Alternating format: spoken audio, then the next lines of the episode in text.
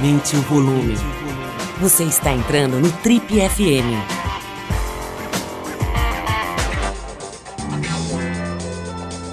Oi, pessoal, boa noite. A gente começa agora então mais um Trip FM, o talk show da revista Trip.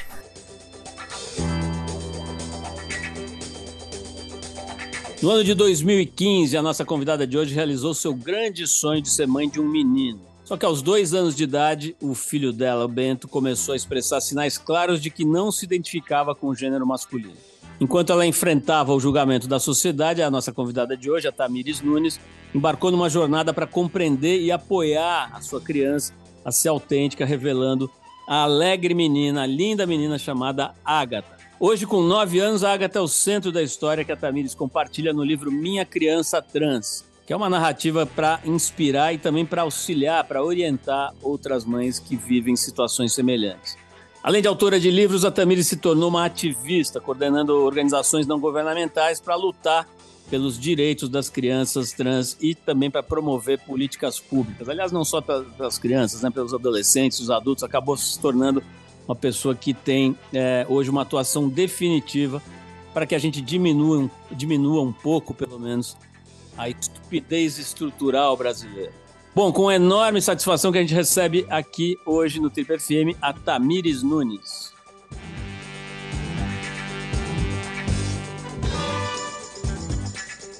Tamires, maior prazer te conhecer pessoalmente aqui. Como eu te falei antes da gente começar a gravar, eu já conheço um pouco do seu trabalho na, na, no Instagram, principalmente, né? E me deu uma, uma vontade muito grande, assim, de dar um pouco de, de, de espaço e principalmente de aprender um pouco, né? Sobre a experiência que você está vivendo aí, bastante jovem, né? Você me falou agora que está com 34 anos.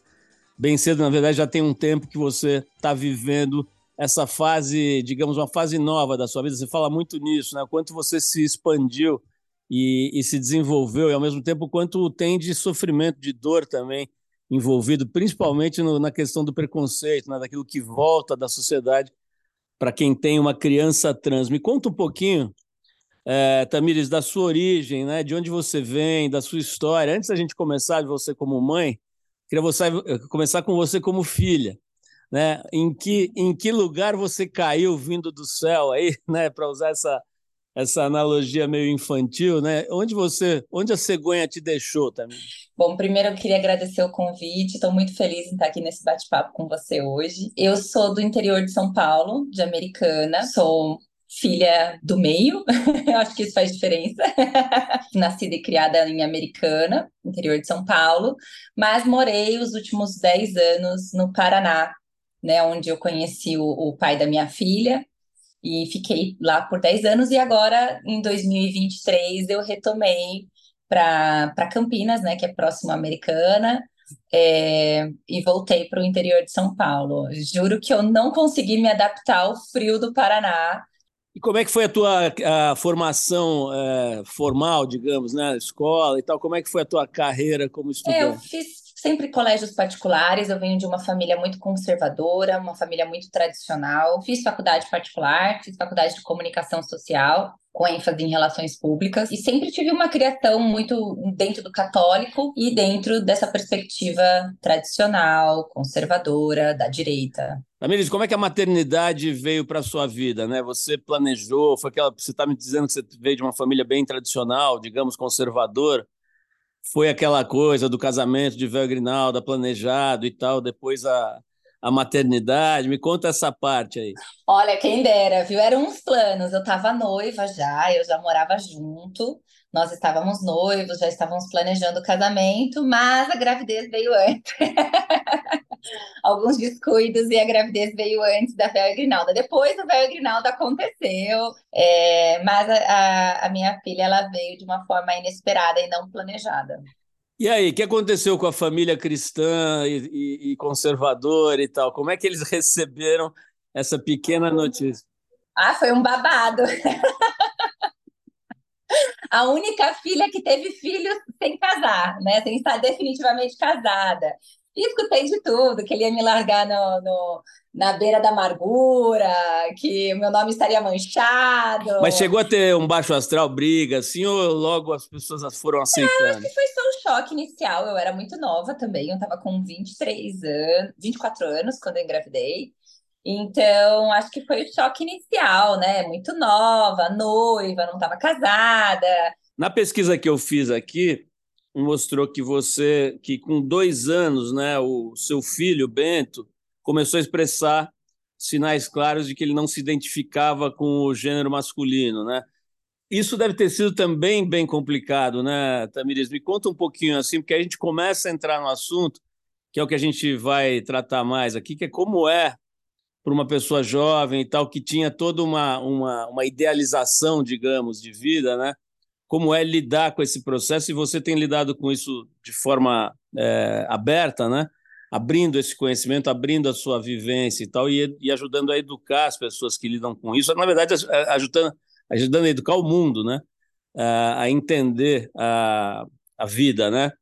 Me conta um pouquinho dessa, desse momento, assim, como é que foram esses primeiros dois anos e... Antes de eu falar dos dois anos, eu preciso entender que quando eu estava grávida, é, eu cheguei pro, pai dela e falei, um filho, se for a primeira gravidez e vier um filho homem, vasectomia.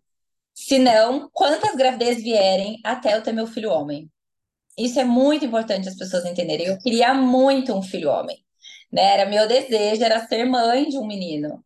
Então, quando na primeira gestação veio o menino, a primeira ligação que eu fiz saindo da maternidade, e é realmente a primeira ligação que eu fiz saindo da maternidade, foi para uma clínica de vasectomia.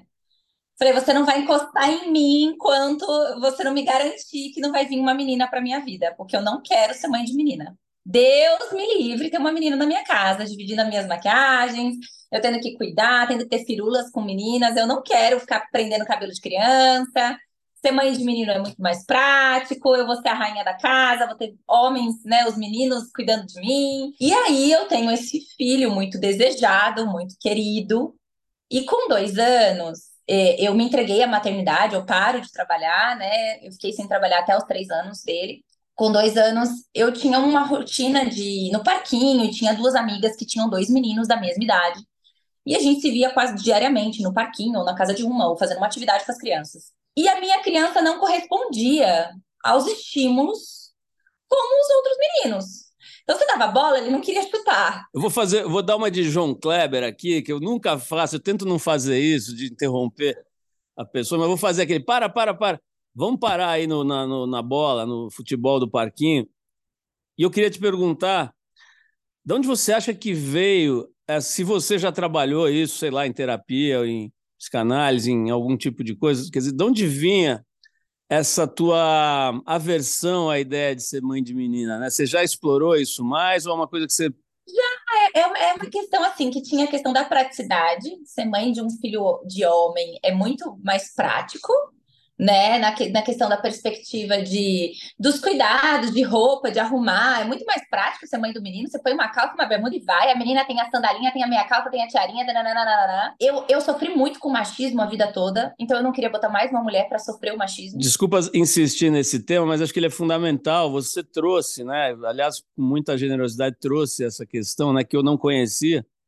E acho que ela me parece muito importante também na formação da sua dessa sua força, né? Que você tem uma força muito grande hoje para lidar com alguma coisa que muita gente acaba sendo, vamos dizer assim, empurrado pela sociedade a esconder, a não falar, a ficar. Você chegou a sofrer alguma violência?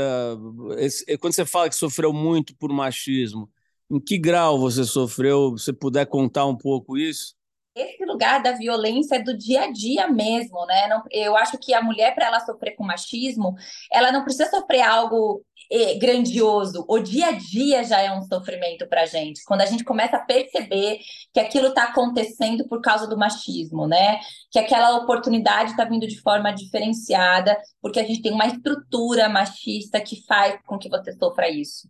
Então, não precisei de grandes acontecimentos para entender o quanto foi violenta as oportunidades de empregos, assédios. Eu sempre fui uma pessoa vaidosa, me considero uma mulher bonita, então é, era comum em entrevistas de emprego rolarem cantadas e assédios, e isso sempre me incomodou muito. E era também aquela questão de que a mulher bonita não é inteligente, ela não é capaz, ela conseguiu só porque ela é bonita. Ah, para quem que, com quem que ela ficou para conseguir isso? O que, que ela fez? Não, a gente tem a nossa competência. Então, esses, esses preconceitos e essas microviolências que a gente sofre no dia a dia por causa do machismo é, me, sempre me incomodaram muito e faziam com que eu não quisesse ter uma filha mulher para sofrer isso que eu sofria. Então vamos voltar para o parquinho, Tamires. Vamos lá. Os meninos das suas amigas estavam lá adorando chutar bola, tal. Você parou daí, eu te interrompi daí, ah, nesse ponto. Vamos voltar para lá? Então a gente tinha essa convivência com outros meninos da mesma idade. E ele não respondia aos mesmos estímulos da mesma forma. Então, tudo que os meninos gostavam, a minha criança não gostava. Muito pelo contrário, a minha criança queria as coisas tipicamente femininas, se interessava pelos brinquedos tipicamente femininos, pelas roupas, por sapatos, por adereços. E isso começou já com dois anos me gerar uma angústia, né? Por que, que essa criança só gosta de tudo que é feminino e não corresponde a tudo que a gente dá que é masculino? E aí, quando ele fez dois anos e três meses, a gente procurou uma profissional da, da saúde mental, né, uma psicóloga, é, muito bem recomendada. Fez várias sessões de terapia, só com a criança, só comigo, só com o pai, comigo e com o pai, comigo com a criança e com a irmã, porque o pai tem uma filha do primeiro casamento. E no final, ela chegou para mim e falou: Olha, são 10 horas da manhã e você está de salto alto e maquiagem. Você não está sabendo ser mãe de um filho homem. Você é vaidosa demais, você está dando é, referências demais do universo feminino para esse menino, você não está sabendo ser mãe de um filho homem. Pai, você é muito ausente, você trabalha demais. Você não está sabendo ser a referência masculina que o filho de vocês precisa. Não tem nada de errado com o filho de vocês, são vocês, pais, que não estão sabendo apresentar o universo masculino para ele. Para mim foi um alívio, porque a gente sabia que a questão não está na nossa criança, mas em nós, enquanto pais, é sempre melhor, porque a gente fala é mais fácil de resolver. Mas também comecei a. Eu, eu, foi, a, foi a hora que eu abri a porta para o inferno. Eu não sabia, mas aquela profissional abriu a porta para o inferno e eu, eu entrei. Eu entrei e dali foi ladeira abaixo. Eu me masculinizei muito, eu cortei o cabelo curto, eu parei de usar unhas compridas, parei de usar brincos grandes, parei de usar maquiagens, parei de usar salto alto, comecei a usar só calça jeans e camiseta. Nós tiramos tudo, é, porque os brinquedos de uma criança de dois anos e meio são tudo coloridos, né? Nós tiramos tudo isso, colocamos só coisas mais azul, é, colocamos os bonecos da Marvel, que já eram recomendados só para crianças a partir de quatro anos. A gente inseriu Marvel, todos os heróis possíveis na nossa casa. É, a minha criança já não escutava Mundo de Bita, mas sim escutava é, Beatles, Michael Jackson, escutava outras coisas que talvez trouxessem esse universo masculino. Compramos um cachorro que era masculino para trazer mais ainda, é, mais uma essência de macho na casa. E eu cheguei no inferno. E eu passei dois anos nesse inferno.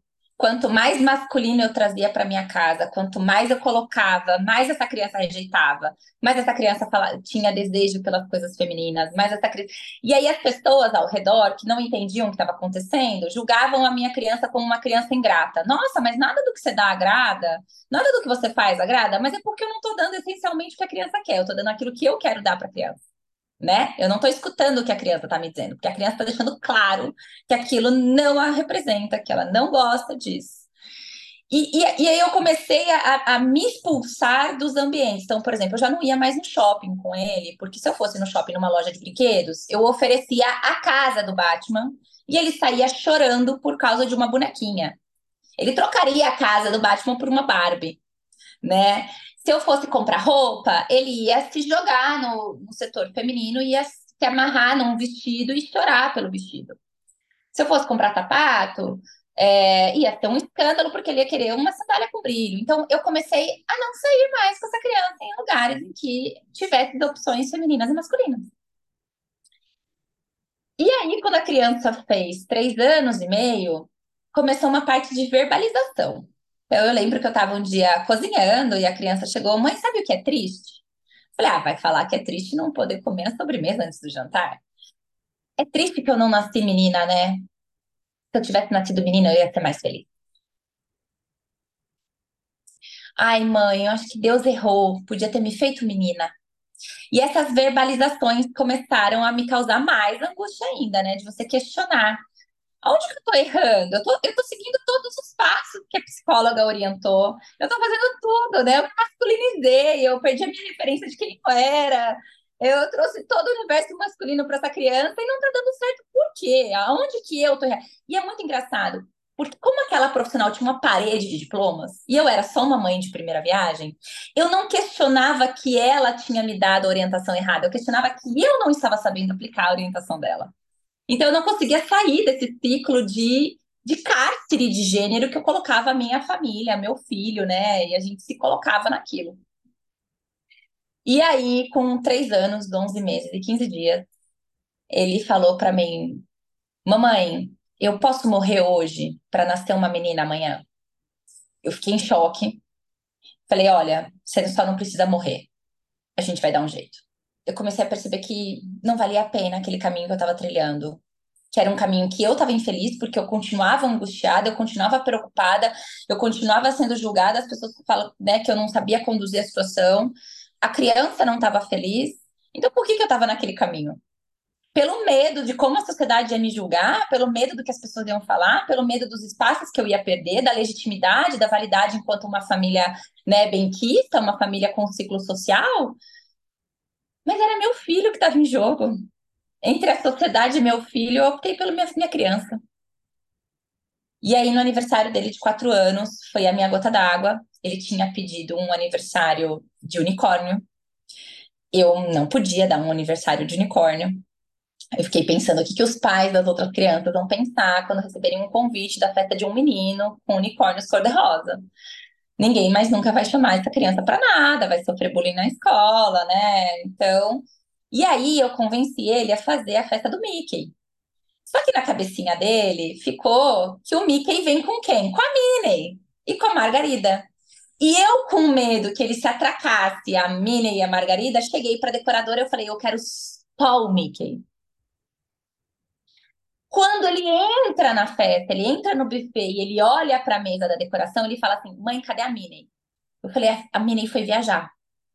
E a Margarida? A Margarida foi viajar com, Minnie, com a Minnie. Ele olhou para mim e falou assim: Essa festa não é minha. E ele não entrou no buffet. Porque o buffet, a mesa da decoração era logo na entrada e atrás eram os brinquedos. Ele ficou na frente da mesa da decoração, sentado no chão, às quatro horas de festa. E aí eu tinha uma amiga que uma, era dona de uma loja de brinquedos, eu ligo na loja e falo: manda aqui para mim uma boneca, pelo amor de Deus. Porque essa criança não vai superar abrir esses presentes e não ter uma boneca no meio disso. Tamires, eu vou fazer o seguinte: você está me dando a linha do tempo super bem é, construída, né? De vez em quando eu vou, eu vou pedir para parar e vou puxar para trás um pouquinho para te fazer umas perguntas. Depois a gente volta então para sua amiga na loja de brinquedos, tá?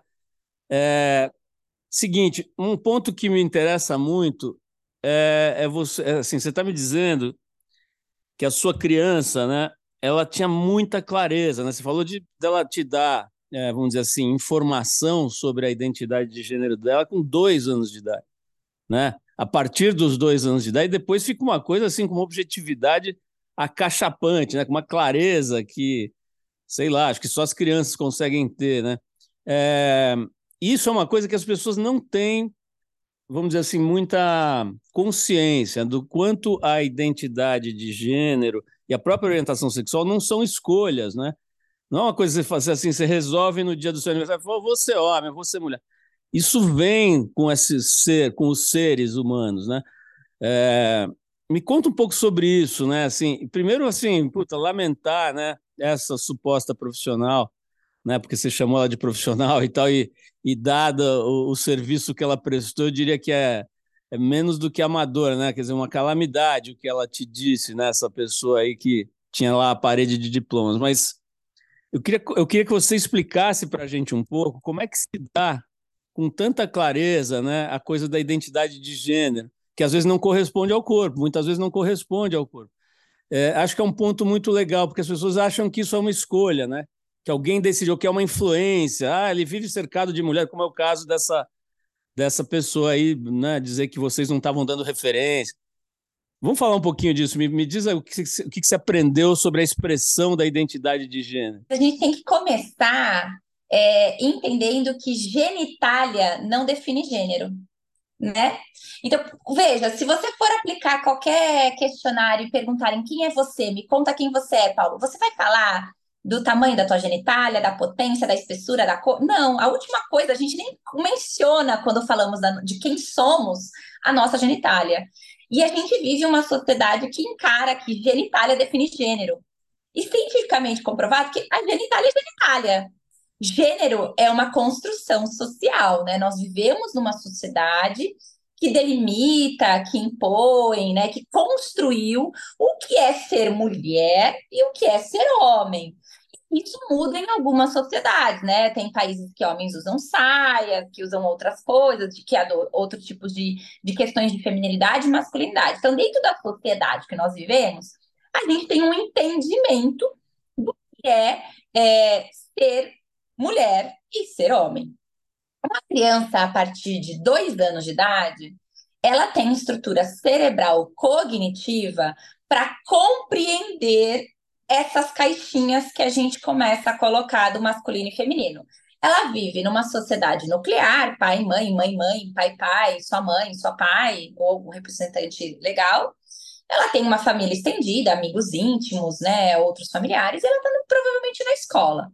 E dentro dessas vivências, ela vai começar a encaixar. Ah, salto alto, caixinha da menina, bigode, caixinha do menino, porque ela vai começar a ver que alguns padrões vão se repetindo dentro desses lugares em que ela vai percorrendo, né? E a gente tem que entender que nós somos uma sociedade extremamente binária. O que quer dizer isso? Nós somos uma sociedade que tudo a gente divide em homem e mulher. Se eu chegar agora é, numa, numa loja de boia e falar, eu quero boia para uma criança de 5 anos, a menina vai me perguntar, é para menino ou para menina? E a minha resposta vai ser para não afundar, né? Porque é isso. Se eu for comprar uma mochila preta para notebook, por mais que a vendedora nos venda a mesma mochila para um homem e para uma mulher, a primeira pergunta que ela vai fazer é para homem e para mulher. Então nós somos uma sociedade extremamente binária, né? E as crianças percebem isso, ela já tem uma estrutura cognitiva de perceber isso. 98% das crianças é, percebem essa estrutura uh, e, e o, o, gênero que foi atribuído a elas ao nascimento por causa da genitália está de acordo. Ela está de acordo. Ah, tá. Se isso é ser mulher e você está falando que eu sou mulher, ok, eu sou mulher. Não, não questionam. Mas 2% das crianças, estima-se 2% das crianças, sentem desconforto com o que está sendo imposto para elas. Você é menino. Esse é o padrão. Você não pode isso porque você é menino. Você não pode fazer isso porque você é menino. Ó, isso daqui é coisa de menino. E, nanana. e a criança começa a sentir um desconforto e fala: Mas espera aí, eu já entendi o que é ser menino, o que é ser menina. Mas eu tô aqui na caixinha da menina. Por que, que você reiteradamente está me colocando na caixinha do menino? Tem receita do bolo? Qual que é a idade que isso aparece? Não, depende muito da família, depende da questão da verbalização, o quanto a família permite que essa criança explore o, as questões de gênero, do quanto esse desconforto incomoda a criança ou não, né? Então, tem pessoas que vão perceber isso na primeira infância, na infância, na adolescência, na vida adulta, né? Então, é, vai, é, faz parte de cada um. O que a gente está falando aqui é que isso pode sim ser comentado numa primeira infância, né? Então, esse processo pode acontecer a partir dos dois anos de idade, esse desconforto acontecer. E a questão de sexualidade, ela aflora só lá na puberdade, né? Já mais para frente. Então, identidade de gênero não é o mesmo processo que sexualidade. E é importante a gente falar isso, porque, pasme, Paulo, os meus haters, o que eles mais me chamam é de pedófila né? O maior xingamento que eu recebo reiteradamente, quase todos os dias, é pedófila, pedófila, pedófila, porque as pessoas confundem sexualidade com identidade de gênero. Acham que eu permito uma hipersexualização para minha filha, ou que eu faço atos libidinosos com ela, ou que eu permito que alguém faça. Não, na verdade, eu só respeito quando ela olha para mim e fala: Eu me sinto mais confortável se você me chamar de filha do que de filho. Eu quero, quando tiver um filho, ser mamãe e não pai. Isso é respeito, né? Eu não vou impor a você uma identidade ou algo que você não se respeita. Por que eu tenho que impor a uma criança? A gente tem uma cultura muito antiga de não validar a criança, de que escutar a criança é um sinal de fraqueza. E o ECA está aí só há 32 anos falando né, que a criança é um indivíduo de direitos e que ela tem que ser escutada e validada, e que o melhor interesse dela tem que ser defendido e guardado pelos, pelos, pelas, pela família, pelo Estado e pela sociedade. Então, tem gente que nunca leu ECA, nunca interpretou, não entende que a criança é o indivíduo pertencente a seus desejos, aos seus interesses, que muitas vezes podem não corresponder aos interesses do pai e da mãe. E a gente vai ter que lidar com isso, né? Com a frustração de os nossos filhos não corresponderem àquilo que a gente planejou. Tamires, pensando na, na força da, do, do, da sociedade, da pressão social, eu vou voltar. Eu tinha mais umas duas perguntas aqui para te fazer, mas eu vou voltar para a festinha porque eu, eu acho que os ouvintes devem estar falando assim, porra, esse cara fica interrompendo, eu queria saber o que aconteceu na festinha. Então depois eu faço as minhas perguntas, vamos lá para o buffet, 35 crianças ali gritando e pulando, e você ligando para sua amiga pedindo minix loucamente. Vamos voltar para esse momento. Eu pedi uma LOL, falei, traz uma LOL, pelo amor de Deus, é, para essa criança ter um, um, presente que ele goste de abrir. E naquele dia, é, porque é importante a gente falar que em 2019 não tinha absolutamente nada sobre crianças trans. Era muito difícil, né? O meu perfil é o primeiro perfil, é a primeira ONG, é a primeira instituição. Não, não, o meu livro é o primeiro livro, então assim, não tinha falando sobre esse assunto. Eu recebo um artigo de uma amiga minha em inglês falando sobre crianças trans. E eu passei a noite com um dicionário na mão, lendo aquele artigo científico sobre criança trans, e ele falava desse, de, dos dois anos de idade. E aí parece que explodiu, que veio uma luz. Eu falei: caramba, eu não sou louca, né? Tá tudo bem, tá acontecendo o que tá acontecendo. Cheguei pro pai dela e falei: olha, acabou. Ele falou: acabou o quê? Falei: a partir de hoje, essa criança vai usar a roupa que ela quiser, vai brincar com o que ela quiser, e a gente vai deixar acontecer. Mas aí vai virar menina. E se virar menina, virou. Então a gente começou a permitir. Aí eu cheguei para a criança e falei: olha, a partir de hoje você usa o que você quiser, você brinca com o que você quiser, e eu te permito você ser quem você é. A criança correu e falou: mas então eu posso usar uma saia de tutu? Falei: pode, pode usar uma saia de tutu. Foi a primeira coisa. E aí eu fui atendendo as demandas da criança desse processo de experimentação. Não é um processo fácil. Perder o meu filho de vista foi muito sofrimento. Foi, foi, foi morrer junto, né? Eu, eu entrei numa depressão profunda, eu achei que eu ia morrer de tristeza, porque eu tava, enquanto mãe, eu tava muito feliz com aquele filho homem. Eu não precisava que ele mudasse. Mas ele estava infeliz sendo o filho homem. E aí eu tive que decidir entre eu e ele, né? Entre a minha felicidade e a dele. E aí eu lembrei por que, que eu fui mãe. Eu fui mãe mais do que ser mãe de um filho homem, eu fui mãe de uma pessoa que eu queria fazer feliz.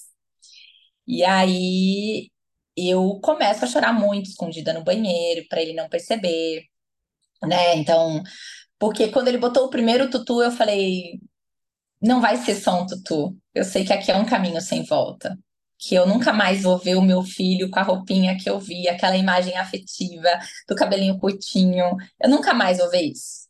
A partir de agora eu sei que ele está indo embora. Eu estou começando a me despedir, eu estou começando a dizer tchau, adeus para a pessoa que eu mais amo no mundo. E isso me leva para um conflito muito grande. Porque eu sentia que se eu amasse a menina que estava a vir, eu estaria traindo a memória do meu filho. E eu chorava com as minhas amigas, com os meus familiares, eu falava assim: como que eu amo a pessoa que está matando a pessoa que eu mais amo? Porque eu não conseguia ver a mesma pessoa, né? Achar que um é. E eu falo até hoje que eu sou mãe de duas crianças: do meu filho que morreu vivo aos quatro anos e da minha filha que nasceu viva aos quatro anos. Né? São duas maternidades diferentes, não amo igual, foram amores diferentes. O amor pelo meu filho era um amor romântico, idealizado, um amor platônico, um amor suave. A minha filha é um amor visceral, eu mato e morro por ela, eu, eu, eu me desfiz de tudo que eu tinha por ela. São amores imensos, tanto quanto, mas não são amores iguais. E, eu, e foi difícil eu achar esse caminho desse amor. Porque eu questionava, mas se eu der atenção para ela, eu tô traindo o meu filho se eu gostar mais de... e se eu e eu falava assim, se um dia eu gostar mais de ser mãe dessa menina do que eu gostei de ser mãe do meu menino, né? Então foi uma um... foi muito difícil achar esse caminho, foi muito sofrido e foi um caminho sem referência, porque por mais que as pessoas com quem eu conversassem, as minhas amigas, minhas familiares, eram mães, elas não tinham referência, elas não sabiam do que eu estava sentindo. Elas não podiam falar, eu te entendo. As pessoas falavam, mas ele não morreu. Continua aí, é só uma roupa. Não é só uma roupa. É a minha maternidade indo embora por inteiro. Porque a mãe daquele menino, é, ela podia sonhar com muita coisa nessa vida. Quando eu decidi ter um filho só, todo mundo falava assim: Ih, quem tem um filho só, homem, a, o, o, Natal vai ser na casa da mulher, da família da mulher. Então, quando ele nasceu, eu fiz uma promessa para ele casar com uma pessoa órfã. Porque aí o Natal ia ser na minha casa. Eu ia ser a única avó. era o meu grande problema com um menino branco, da classe média, com uma expectativa de vida de 75 anos. Eu sabia que para acontecer alguma coisa com meu filho, eu teria que ter uma fatalidade muito grande. O céu era infinito, eu podia sonhar com viagens, com formaturas, com muitas coisas para aquele menino. E a minha filha não. A minha filha tem uma expectativa de vida de 35 anos, porque as mulheres trans no Brasil são assassinadas com requinte de crueldade e tortura. 35 anos é pouco para uma mãe. Eu não estou mais nem me lascando se ela vai casar com alguém na China, se ela vai ter filhos ou não, se o Natal vai ser na minha casa. Eu só quero que a minha filha volte viva. E 35 anos é muito pouco. Eu estou com 34 e esse ano eu faço 35 e eu não paro de pensar que é a idade limite da minha filha que pode ser que ela não chegue nisso, ou que quando ela chegar nisso, ela vai sentir que ela está com o prazo de validade vencido. Então, eu não, não é a mesma, não é a mesma maternidade, não foi só uma troca de roupa. É uma troca de sonhos, é uma troca de vida, é uma troca de perspectiva e dói muito. Dói muito. Dói muito você saber que a sua filha já foi violentada. E, e que quando ela passa pela porta, o meu celular nunca fica desligado porque ela já foi abusada em escola, porque ela já foi, é, já sofreu bullying, porque já apanhou, só por ela querer usar as roupas que ela usa e se identificar da forma com que ela se identifica. Me fala, em cima do escorregador, qual é o perigo que a minha filha dá para outras crianças? Para um pai, para uma mãe falar que não quer perto? Né? É, qual que é a diferença dessa filha para cinco escolas negarem a matrícula dela e falar nós não aceitamos criança trans aqui?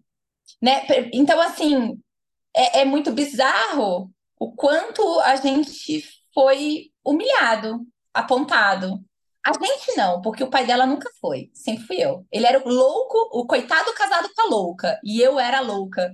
Aí o machismo vem de novo. Ninguém nunca questionou ele. As denúncias que a gente sofreu no, no conselho tutelar, todas só tinham o meu nome, não tinham o nome dele. Sempre só no nome da mãe né? Então todo mundo achava que ele era o coitado que casou com a louca e que não sabia me controlar. E eu era a grande maluca da história. Tamires, eu vou, eu vou pegar esse gancho. Eu já estava. Essa era uma das perguntas que eu ia te fazer aquela hora que, eu, que a gente parou ali. É, nós estamos conversando aqui mais ou menos, sei lá, acho que meia hora, e é praticamente a primeira vez que você cita o pai da criança, né? Você no momento citou que você consultou, o dia que você falou, olha, agora chega, né? Vai mudar.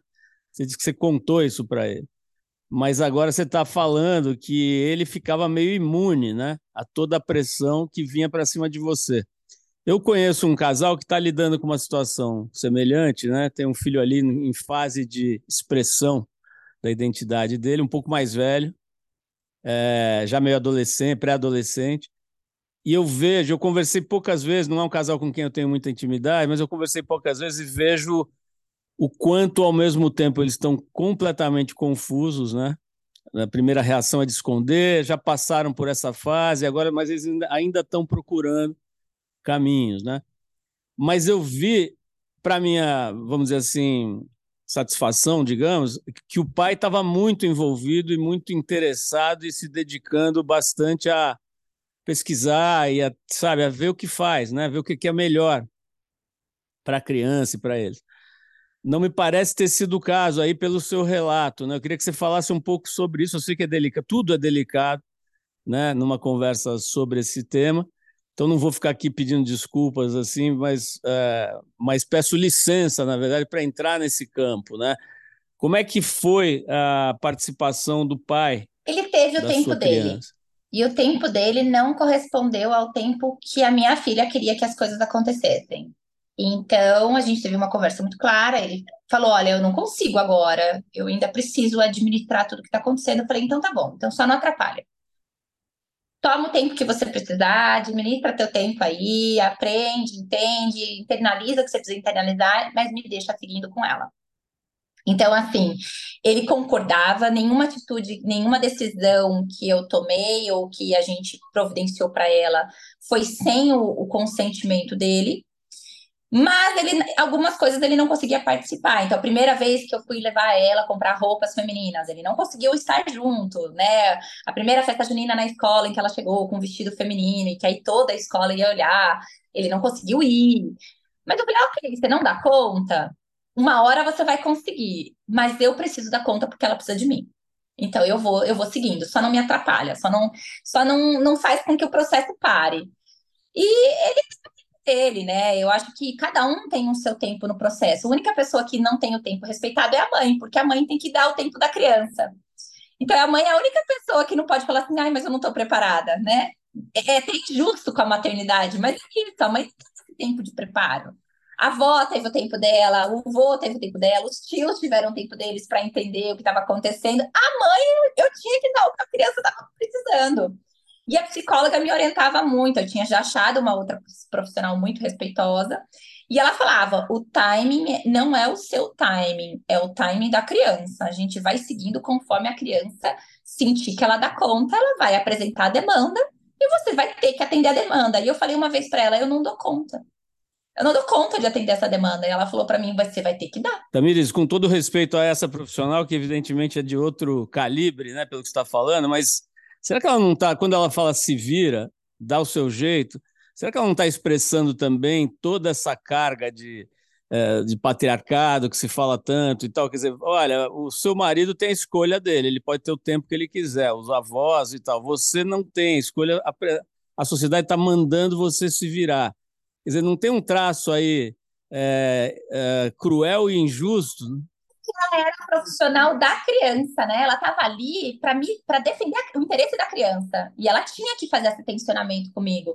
Porque, veja, o medo meu enquanto mãe, o meu sofrimento enquanto mãe, pedia que as coisas acontecessem num timing que ia demorar anos para essa transição acontecer. Então, era importante ter alguém que defendesse, um adulto que defendesse o interesse da criança de peito a peito para mim, né? Foi, foi fundamental. E hoje é uma coisa que eu faço com as mães que eu faço acolhimento afetivo. Eu falo, então, Vamos ter que dar um jeito, mas você precisa acolher a criança, você vai precisar atender a demanda da criança. Eu estou totalmente de acordo com isso, mas será que esse, essa, esse adulto não poderia ser o pai? Quer dizer, por que necessariamente tem que ser a mãe a receber essa pressão? É, gente, eu tenho 550 famílias na ONG hoje.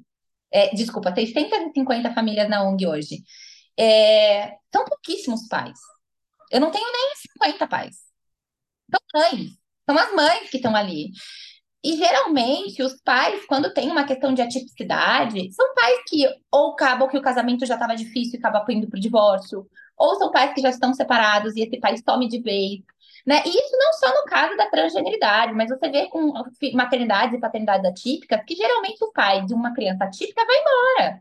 São pais que ficam. E é porque nós, sociedade, educamos mal esses homens, né? Nós somos, fomos péssimas mães, avós e, e tias e tutoras de homens que não soubemos criá-los para serem pais de verdade. E só máquinas bancárias que têm que sustentar. Quando sustenta, né? Então, nós erramos enquanto sociedade na criação desses meninos para que eles se tornem homens que consigam dar conta de um filho atípico, que consigam dar conta de olhares, de julgamentos, de segregações, né? É, eu tive uma vez que o meu carro ficou inteiro de ovo podre na porta da escola. Eu entrei para deixar minha filha, quando eu saí, tinha ovo podre no meu carro inteiro. Eu fui denunciada no conselho tutelar mais de 10 vezes. Né? Eu já, já recebi, recebi gritaria e dedo na cara. Eu já fui acusada de, de tanta coisa. E eu tô aqui. E eu tô aqui. Eu tô aqui porque ela só tem a mim, porque eu, eu entendi que ela só tinha a mim. E eu vou buscar todos os recursos que eu puder para cuidar de mim, para eu estar bem para cuidar dela. E essa é a rede de apoio que eu busquei construir com a ONG e com o coletivo das mães. E é o que eu falo para mãe: eu não te deixo sozinha, contanto que você não deixe mais a sua criança. né? Contanto que você dê conta. Então, eu tô aqui, eu te abraço, eu te escuto, né? A gente tem, eh, eu tenho até essa tatuagem que eu falo, ninguém solta a mãe de ninguém. A gente vai se abraçar, a gente vai chorar juntas, a gente vai se fortalecer para você ter condições de abraçar, fortalecer e cuidar da tua criança, porque não é fácil. Não é fácil, é uma maternidade que não é ensinada, é uma maternidade julgada. A nossa diferença para a diferença de maternidades atípicas é porque quando nasce uma mãe com um filho autista, ou um filho com deficiência, ou um filho com Down, a sociedade acolhe aquela mãe, a sociedade abraça aquela mãe, a sociedade cuida daquela mãe porque ela vai ter uma mãe sobrecarregada, porque ela é uma, uma mãe que teve uma maternidade inicialmente frustrada, por uma série de coisas. A gente vive tão questões atípicas quanto, a gente vive tantas violências quanto, a gente vive todas essas questões, mas ao contrário, nós somos julgadas, nós somos apontadas na rua como as malucas que não souberam educar um filho, como a mãe muito masculina, que aí o filho que a, a menina quis ser menino, como a mãe muito feminina, que a filha quis ser que o filho quis ser menina. Nós somos julgadas, nós somos segregadas, né? Então a gente já sofre toda a violência e o que nos falta é um abraço. O que nos falta é um olhar de, de, de compaixão. De... E, e, eu falei isso várias vezes. Eu olhava na escola e falava assim, gente, pelo amor de Deus, olhem como eu tô sofrendo.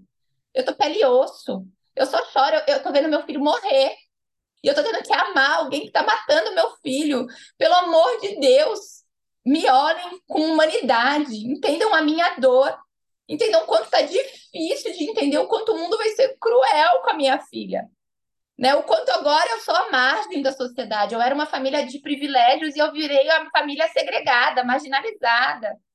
Né? É difícil esse impacto. Não é fácil, não é fácil. A minha filha, ela é a minha maior frustração da minha maternidade. E, a, e o maior sucesso dela. E isso é maravilhoso.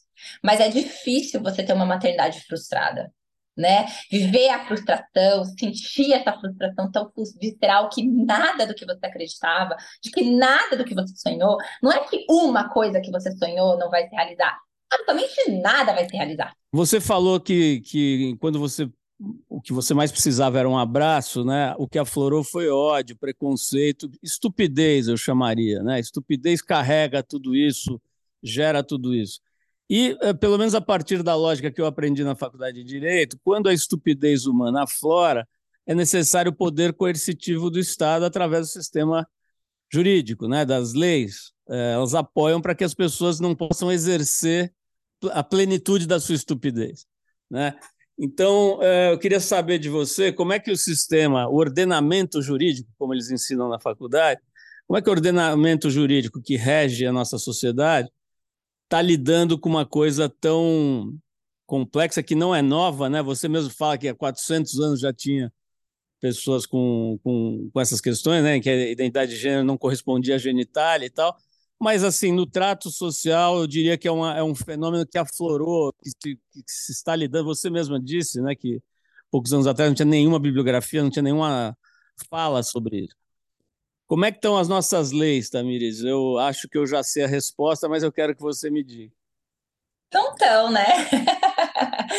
o sistema judiciário não está preparado, é, o legislativo muito menos.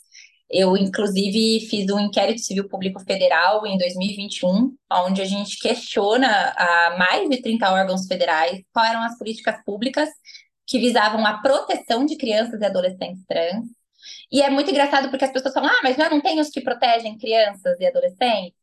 Mas a gente tem uma coisa na nossa Constituição que é tratar os desiguais com as devidas desigualdades, né? Os mais vulneráveis têm que ser protegidos à medida da sua vulnerabilidade.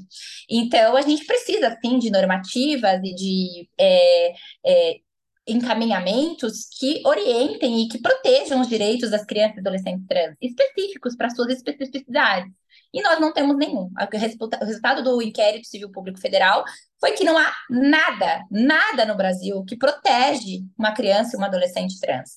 Inclusive, as questões jurídicas e legais que nós temos hoje para pessoas trans adultas não chegam até a criança trans, porque foram pensadas só na população adulta. Então, por exemplo, o decreto do nome social tem, tem estados no Brasil que não permitem que esse nome social seja colocado em crianças, né, dentro do seu RG, que é apenas para pessoas maiores de 18 anos. E por causa disso, eu fui acusada de sequestro. É uma das histórias mais emblemáticas que eu tenho, porque no, eu morava no Paraná e o Paraná fala, tem uma lei lá, o, o governador colocou que o nome social não se aplica a menores de 12 anos.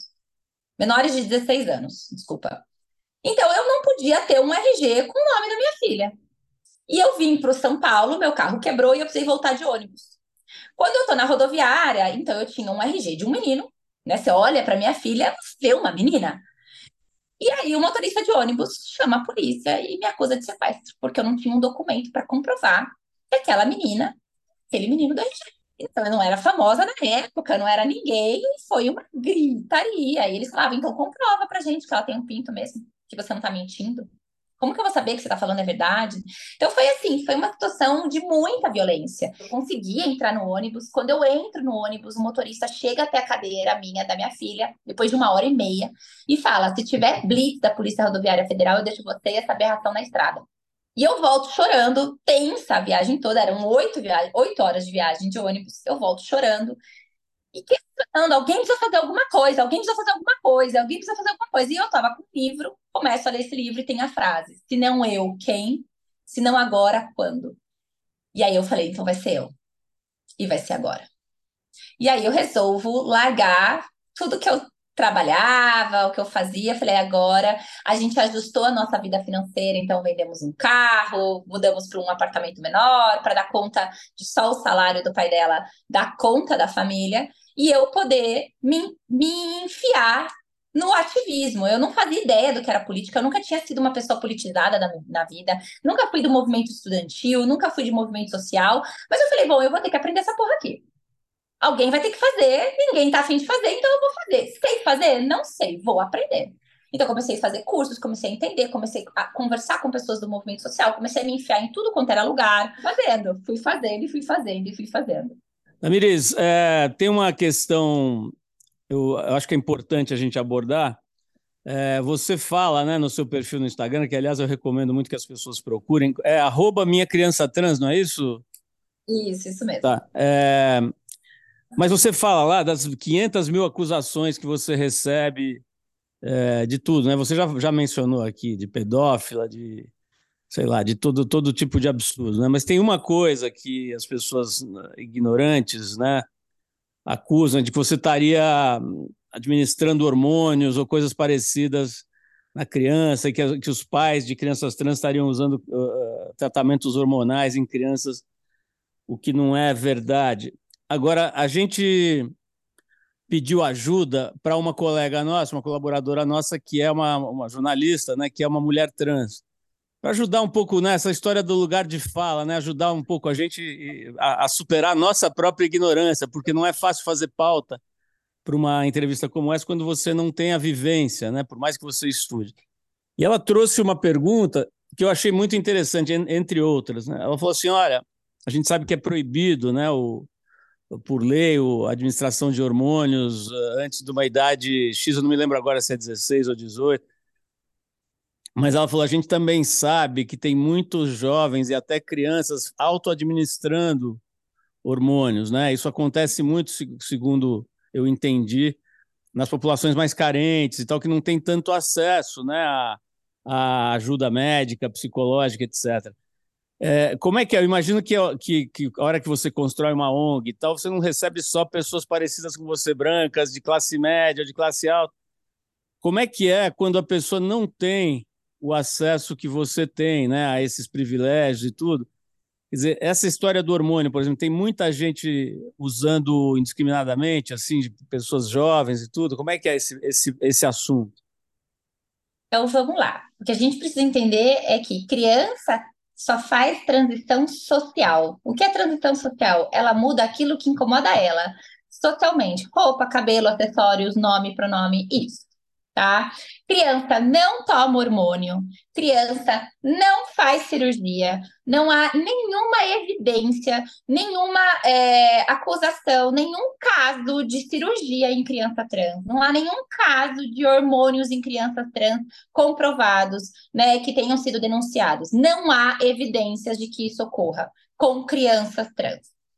Quando a gente faz o bloqueio puberal, ele é o mesmo bloqueio puberal que crianças fazem em tratamento de crescimento. Então, é um, é um medicamento que não é hormônio, ele é análogo ao hormônio, e ele é feito na puberdade, entre é, 11 e 13 anos. Ou seja, já também não é criança, né? É, é que a gente chama, é aquele pré-adolescente ali. E os adolescentes, eles podem fazer uso da hormonização cruzada. O que, que é hormonização cruzada? Então, é o menino trans, que é um menino que nasceu com vulva, tomar a testosterona. A menina trans, que é a menina que nasceu com pênis, tomar o estrogênio. Isso é permitido a partir dos 16 anos, tá? É, quando chega qualquer família na ONG que está com uma questão que não está respeitando essa regra, e geralmente isso é em adolescentes de 14, 15 anos que querem antecipar, a gente sabe que o, o, o, o adolescente em si, ele já é imediatista, ele já é ansioso, ele já é, é uma geração, né, que quer tudo para agora, para ontem, para já. É, e aí, nessas questões, isso se aflora também, esse comportamento imediatista do adolescente. A gente dá todas as orientações. Eu falo, olha, não pode, a gente encaminha, é, então, em, em populações que são mais é, é, fora das regiões metropolitanas, nós achamos centros e referências onde é a família pode ir. Então, a gente tenta, assim, dar todo o suporte, independente da classe social da família. Então, nós temos famílias de extrema vulnerabilidade econômica, como famílias que têm mais questões é, de financeiras dentro da, da ONG, né? E a gente trata todos de forma igualitária. O que precisar, a gente vai dar os encaminhamentos, a gente vai dar a mesma orientação. Não pode, nós somos muito rígidos com isso, né? Eu, eu falo muito claramente com isso, que isso não pode. Claro que em regiões mais periféricas isso acaba acontecendo, acaba acontecendo né, principalmente em regiões mais vulneráveis, em que tem outros recortes de vulnerabilidades também, como econômica, como racial, né? Então, acaba acontecendo desse adolescente, muitas vezes, se automedicar, muitas vezes sem contar para o pai e para a mãe, fazer automedicação, porque é uma, é uma medicação que você compra no Mercado Livre, se você quiser, né? Você compra na farmácia. Então, é, é fácil acesso. E eu acho que a ausência de é, ambientes especializados para esses jovens buscarem esses recursos e buscarem a orientação é o que torna isso mais evidente. Os centros especializados do SUS para atendimento de crianças e adolescentes trans, porque existe uma regulamentação que criança e adolescente trans só pode ser atendido em centro especializado para essas demandas, é, estão todos concentrados na região sul e sudeste. São Paulo, Minas, Porto Alegre, sabe? Então, assim, é, Rio de Janeiro. Tá, e quem tá lá no Amazonas? E quem tá lá no Espírito Santo? E quem tá lá em Goiás? Faz como? A grande parte das famílias vem para esses centros uma vez por mês, acaba vindo para esses centros para esses atendimentos especializados. Mas famílias com muitos recortes de vulnerabilidade conseguem, não conseguem, às vezes, ter esse acesso. O, o, Tamires, vale esse mesmo raciocínio, né? A gente tem muita proximidade aqui com o Rodrigo Mendes, não sei se você o conhece, aliás, ele está tá agora na, na capa da revista de bordo da Gol, uma, reportagem sobre a, a trajetória dele, né? Ele é aquela, aquela figura que é, dirige né, e conduz o Instituto Rodrigo Mendes, que é um instituto voltado para que a educação atinja a todos, especialmente as pessoas com deficiência. É outra, é outra, são outras minorias né, que a gente está falando, é, mas também marginalizadas e maltratadas num país como o nosso. Né? E ele está já há quase 30 anos aí nessa tocada, né? nessa, nessa, esse sacerdócio. Né? Ele, ele sofreu um um, na verdade foi vítima de uma violência com 18 anos se tornou tetraplégico. Né? E acabou dedicando a vida dele a essa coisa principalmente de educar educadores, de educar o sistema educacional para lidar com todo tipo de deficiência, física e mental. É, e eles têm conseguido, né, mais uma vez, quando o Estado é incompetente como nós, a, a, as próprias pessoas têm que se mover, né, que é o que você está fazendo. Bom, tudo isso para dizer o seguinte: é, você chegou a processar essas escolas que negaram matrícula ao seu filho? Você chegou a processar aquela suposta profissional que te deu uma indicação completamente bizarra, né? para não dizer criminosa? Quer dizer, é, você tem atuado com a lei a seu favor para pressionar essa. Você acha que é por aí ou que não é por aí? Como é que a gente faz para que outras pessoas não passem pelo que você passou de terem o seu filho carimbado na testa com uma negativa numa escola, por exemplo? É, a partir de agora, como a gente não está mais falando de passado, eu vou pedir que a gente refira como filha, tá? É, Desculpa, a é. gente está falando no, no presente. É, não, eu não processei nenhuma escola que negou acesso à minha filha, eu não processei aquela psicóloga, porque naquela época eu não tinha informação. Eu não sabia que a minha palavra seria validada. Porque pensa, uma escola com mais de 30 anos de nome, numa sociedade, né, super renomada, e eu, a mãe louca de uma criança trans. Quem que o juiz ia defender? Sério mesmo, vamos ser honestos, né? Eu nunca teria vez, eu nunca teria voz eu falei, isso aqui não é para mim, ninguém vai me. O juiz, entre a minha palavra e a palavra dessa escola, o juiz nunca vai dar direito a mim. E, e, eu nunca procurei esses direitos. Hoje é muito diferente. Hoje eu já trabalho com o mecanismo de boletim de ocorrência com todas as mães. A gente já sabe como fazer, a gente já sabe como é, coletar provas, como fazer evidências, né, para proteger em casos que precise. É, eu tenho vários processos hoje na justiça criminal, danos morais, enfim. Eu não hesito em fazer um boletim de ocorrência. Eu não penso duas vezes. Eu entro e faço porque eu já não fico mais calada, eu sei que a minha filha tem direitos. E é isso que muda, porque quando a gente tem um filho atípico, que nem é o nosso caso, que é o, meu, o caso da minha filha, a gente pensa, quando a gente não tem informação, que o outro está fazendo um favor. Ai, o outro é tão bonzinho, tá respeitando o nome social da minha filha. Ai, o outro é tão legal, deixou a gente vir aqui. Ai. E aí, quando você descobre que só porque a sua filha é atípica, ela não perdeu nenhum direito, pelo contrário, ela tem que ser mais protegida e mais respeitada, e que as pessoas não têm fazer favor, não é o bom senso, elas têm obrigações com a sua filha, ela tem obrigação de respeitar o nome social, ela tem obrigação de dar acesso aos espaços, ela tem obrigação, aí muda a perspectiva. Aí você fala, opa, peraí, então eu não estou te pedindo um favor, é o mínimo que você tem para fazer para mim é o que é o que você precisa, é a sua obrigação.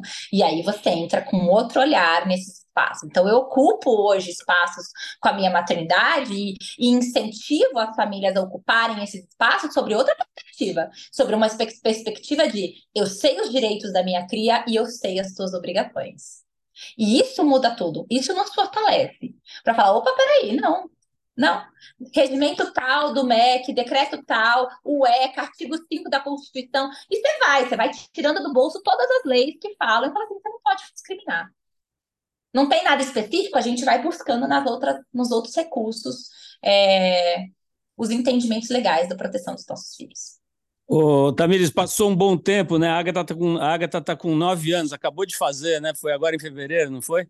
Foi, foi dia 1 de fevereiro. E como é que ficou a sua família agora, né? Passado esse tempo e tal, você falou que cada um tem seu tempo, o vovô um tem um tempo, o vovô dois tem outro tempo, os tios e tal. Como é que é hoje, assim? A aceitação é tranquila, é total, é, as coisas é, têm uma naturalidade. E uma outra pergunta que, de novo, vou pedir licença para entrar na sua intimidade. Como é que o seu casamento é, virou? O que que o seu, como é que o seu casamento lidou com tudo isso? Como é que ficou o seu casamento com todo esse processo, esse, esse, esse surgimento de uma nova pessoa, né? É muito evidente, você relata isso, né? Quer dizer, eu, eu falei ali atrás que nasceram duas pessoas, né? De fato, mesmo sem te conhecer, você, no seu relato, dá para perceber que tem uma pessoa nova aí dentro, é, e que eu me permito dizer que é muito mais interessante, viva e pulsante, né? Enfim, mas eh, eu queria focar na família, assim. E no seu casamento, como é que, que essa estrutura toda se moveu com esse fenômeno, com esse fato? Olha, não é difícil, é muito difícil você lidar com o casamento quando você sofre tanto, né? Porque a gente sofreu tanto, eu sofri tanto, ele sofreu tanto, dentro das nossas perspectivas, que a gente acaba atacando o outro, E depois a gente é, abriu mão do, do casal e, e, e voltamos tanto a, a, cuidar dos interesses dela, o que, que ela precisa, o que, que ela precisa, o que, que a gente vai fazer, como a gente vai se defender disso, como a gente vai se proteger daquilo, qual recurso que a gente vai utilizar, como que a gente vai fazer. E eu acho que é muito difícil um casamento sobreviver. A gente tenta, a gente faz o possível, mas eu acho que é, é, é, é um processo que ele mexe demais ele mexe muito, ele transforma muito e é muito complicado dentro dessas transformações. A gente manter os mesmos combinados que foram feitos quando eu era outra pessoa, né? Quando ele era outra pessoa e quando a nossa família era outra. Né? Então a gente precisou rever tudo, rever todos os combinados, rever o, como eu existo, como você existe, como existe a nossa família, como existe a nossa criança. E é um processo muito denso, é um processo muito delicado, é um processo bastante e não é fácil, não é fácil mesmo. Sobre os familiares, é... cada um teve seu tempo, eu respeitei o tempo de todos eles. E hoje eu posso dizer que eu não tenho problema com nenhum familiar da minha família, né? Eu tive amigos que foram embora e nunca mais voltaram, né? Que se despediram da gente, que falaram que não davam conta, que esse tipo de, de contexto familiar meu não era mais interessante. Depois eu tive amigas que falaram que eu fiquei política demais, é, que, eu, que os meus assuntos já não eram interessantes, que eu, que eu me tornei politicamente correta demais, que já não dava para fazer nenhuma brincadeirinha e gracinha perto de mim, então também se despediram. Mas a minha família está aqui, né? A minha filha é acolhida por todos os primos, tios, tias, é, avô, eu confio neles, eu sei que eles jamais permitiriam que acontecesse qualquer situação com a minha filha. Eles podem não entender politicamente, eles podem às vezes não estar tão inseridos nessa, nessa questões de, de direitos humanos, de políticas públicas, mas eu sei que eles jamais permitiriam que acontecesse qualquer coisa que invalidasse ou desrespeitasse a minha filha enquanto a menina que ela é. Então, isso já é um grande ganho e é maravilhoso eu poder contar com a minha família. Tamir, você falou da importância de respeitar o tempo, né? Eu desrespeitei o tempo aqui, a gente já passou mais ou menos uns 20 minutos aqui do nosso tempo, mas eu acho que o assunto é tão. Primeiro, pessoalmente, eu tenho um interesse enorme. Quero dizer também que a Trip atua nesse campo há décadas. Né? Eu, eu me lembro, por exemplo, só para citar um exemplo de centenas que eu poderia citar, nós acompanhamos a primeira cirurgia autorizada legal no Brasil de, eu não sei qual é o termo exato que se usa, até peço a sua ajuda, né? Mas qual, qual é o, como é que se refere a essa cirurgia? Modificação corporal, né? Da, da genitália. A, a, é, isso. Resignificação, isso. A, a, primeira cirurgia de modificação corporal legal no Brasil, nós acompanhamos a pessoa desde muito antes da cirurgia até durante e depois. Foi, foi uma reportagem que eu acho que marcou muito na época. A, a forma como a sociedade lidava. Você imagina 30 anos atrás, né? Quando você tinha é, seis anos, né? Mais ou menos. É, e de lá para cá, muita, muita, muito trabalho com pessoas famosas, não famosas, pessoas pobres, ricas. Por, não porque a gente tivesse uma, uma missão como você tem, mas porque a gente tinha um respeito pelo humano. Tem, né? O nosso interesse na Trip sempre foi compreender e, e nos aprofundar no entendimento do humano, né?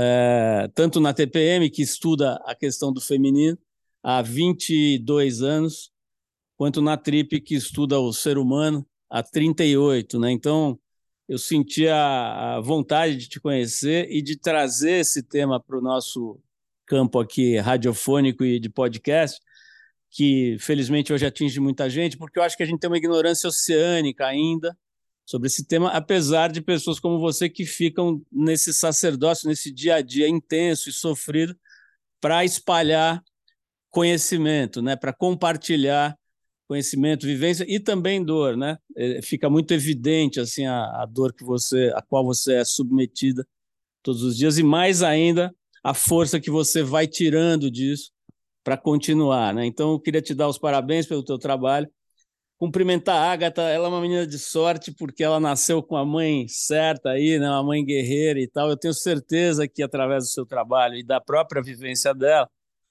essa expectativa de vida de 34 anos aí ou 35 vai se expandir para 90, se Deus quiser, e se depender depender da nossa da nossa modesta contribuição aqui também, mas principalmente do trabalho de gente como você que dedica simplesmente a vida a, esse, a, a, essa uh, tentativa de mitigar a estupidez estrutural do Brasil. Né? Então, parabéns pelo teu trabalho. É, nós vamos publicar aqui, mas acho que é legal dizer também que você tem livros interessantíssimos, né? É, que não estão nas livrarias, isso não é um acaso. Né? Então, eu acho que o melhor esquema é as pessoas entrarem no seu Instagram. Hoje todo mundo tem Instagram, arroba é, minha criança trans, né? Porque lá tem tudo, tem o canal dos livros, você acha lá o esquema para comprar os livros e principalmente conhece mais a fundo a ONG, né, que foi criada também por você e todo o trabalho de difusão de conhecimento, né, sobre essa questão tão importante. Tamires, obrigado mais uma vez aí por tudo. Um beijo enorme para você e principalmente para a Agatha, que é uma gatinha. Obrigada, obrigada, Paulo, pelo convite. Foi muito bom o nosso bate-papo hoje. Já estive na Casa TPM num evento anteriormente. É um prazer estar com vocês. E eu vou falar que isso não é um tchau, mas um até logo, porque nós precisamos voltar para mais um bate-papo. Você ouviu mais um Trip FM, uma produção da Trip no ar há mais de 39 anos. Se você gostou desse podcast, não esquece de dar uma nota boa para a gente e de recomendar principalmente o programa para os seus amigos. Isso ajuda muito a aumentar a nossa audiência e também a nos, a nos estimular para continuar trazendo conteúdo de qualidade para você. Bom, a direção e apresentação é de Paulo Lima, produção, roteiro e edição Adriano Conter. Semana que vem a gente volta com mais uma conversa boa aqui no Trip FM. Um abração para vocês todos e até lá.